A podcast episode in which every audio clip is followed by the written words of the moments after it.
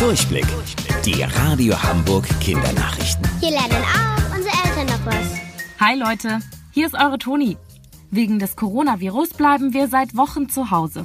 Ihr dürft nicht zur Schule oder Kita, auf Spielplätzen mit Freunden spielen oder Oma und Opa besuchen. Das ist nicht immer leicht, besonders wenn eure ganze Familie nicht zusammen sein kann.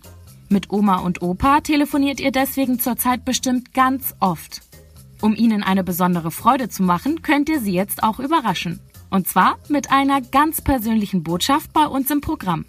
Nehmt dafür einfach eine Sprachnachricht auf, in der ihr euren Verwandten erzählt, was auch immer ihr wollt. Schickt die dann per WhatsApp an uns. Wir spielen eure Nachricht dann ab.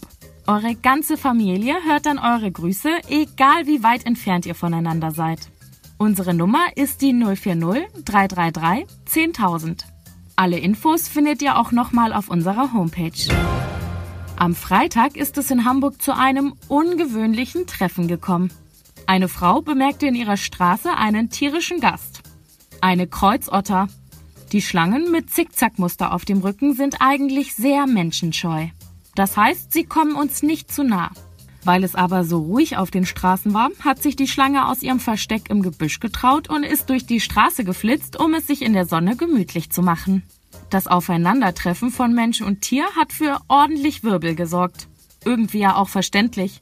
Stellt euch mal vor, ihr entdeckt einfach so eine Schlange vor eurem Haus.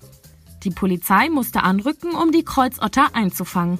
Ihr Biss ist zwar nicht giftig, kann allerdings bei Kindern, Älteren oder Menschen mit Allergie zu Problemen führen.